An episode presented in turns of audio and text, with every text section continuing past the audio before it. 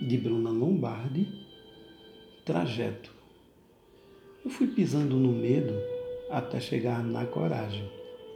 Eu disse a ele: Não chora que a vida da gente demora para ir onde a gente quer. Só que o lugar é agora, é aqui, no que está acontecendo. Não adianta ficar prevendo e pensando no que virá, que a gente esquece do agora e só fica preocupada.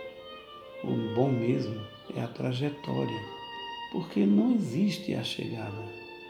A gente só sabe mesmo é que não sabe nada, até que a gente descobre que a gente sabia tudo, mas tudo estava escondido e o tempo não foi perdido, foi o tempo da jornada.